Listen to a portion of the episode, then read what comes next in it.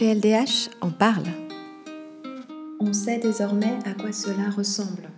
On sait qu'il y a écrit avis en haut du document. On sait qu'il y a désormais une rubrique en plus à cocher sur la base de données UDOC. On sait que les parties à la procédure interne sont invitées à présenter leurs observations. On sait qu'il peut y avoir une partie droit comparé. On sait que l'avis se divise en points, que le vote est indiqué et que les questions sont strictement reformulées. Il nous reste à savoir à quoi cela va servir. Et oui, la Cour européenne a rendu son premier avis consultatif le 10 avril 2019, un avis qui était très attendu, puisqu'il s'agit du premier issu de la procédure prévue par le protocole numéro 16 à la Convention, dont j'ai déjà eu l'occasion de parler dans l'un de nos précédents épisodes. Je vous expliquais que la Cour de cassation française avait fait usage de cette nouvelle procédure faisant ainsi de la France le premier État à s'aventurer dans ce qui constitue finalement une exception à l'épuisement des voies de recours internes. La question posée à la Cour, je le rappelle, était de savoir si la Convention impose à un État de transcrire intégralement à l'état civil un acte de naissance d'un enfant né à l'étranger d'une gestation pour autrui. En effet, la France avait euh, accepté de retranscrire à l'état civil français le lien de filiation entre le père et le fils, puisque le père était le père biologique, mais euh, refusait de transcrire la filiation de la mère, euh, qui n'était pas la mère biologique, mais la mère d'intention, renvoyant euh, à la procédure d'adoption plénière pour établir un lien de filiation entre la mère et l'enfant. Donc que nous dit la Cour? Si on considère que la question posée est une question fermée, oui, non, la réponse de la Cour est non. En l'absence de consensus européen sur euh, la question, euh, l'article 8, qui protège le droit à la vie privée et familiale, n'exige pas des États qu'ils retranscrivent euh, la maternité d'intention sur l'acte d'état civil comme filiation établie. Mais si on scrute un peu plus cet avis, puisqu'il s'agit quand même du, du, premier, donc il nous livre détails euh, nouveaux, on devient un petit peu plus euh, pensif sur l'efficacité de cette nouvelle procédure et le sens qu'elle peut avoir.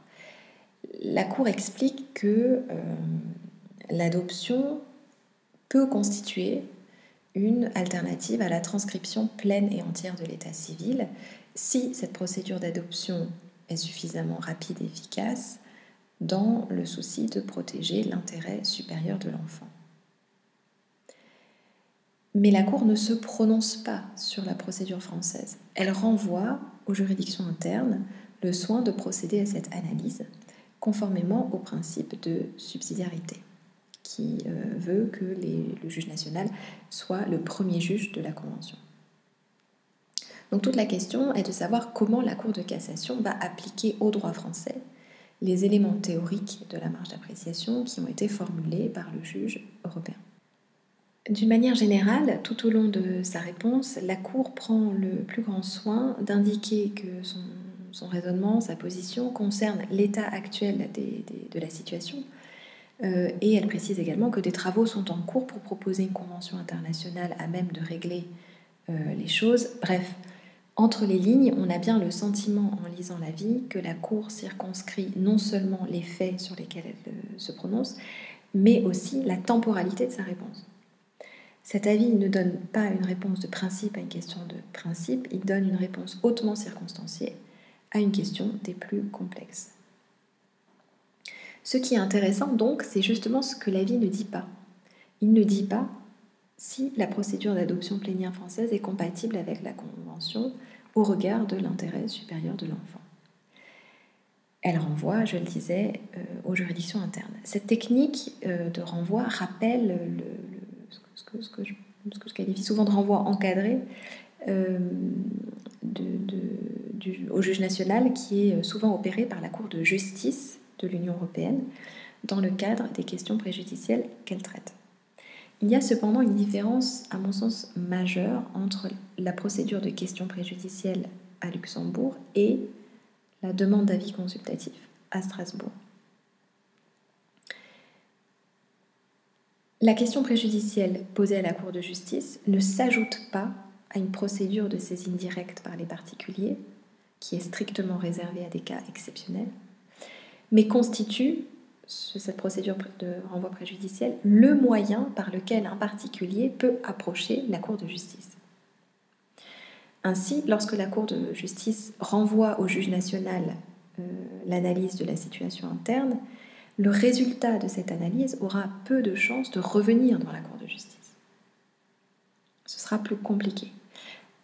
Alors que devant la Cour européenne, la demande d'avis consultatif ne remplace pas, du moins dans les textes, le recours individuel. L'analyse effectuée par le juge national peut donc être soumise à nouveau à la Cour européenne par la procédure classique d'une requête en fin de procédure interne. En somme, à Luxembourg, le renvoi préjudiciel a contribué à renforcer une répartition des tâches. Le juge européen interprète le droit européen, le juge national le droit national. À Strasbourg, la demande d'avis consultatif réaffirme le tempo. Le juge interne fournit d'abord son analyse et le juge européen apporte ensuite, dans un second temps, sa vision sur la même question. C'est là la différence avec Luxembourg, sur la même question à savoir celle de la compatibilité du droit national avec le droit de la Convention. À moins, à moins que la Cour ne décide de rejeter toute requête présentée dans une affaire dans laquelle elle s'est déjà prononcée par un avis. Voilà ce qui nous donnera le sens du protocole 16.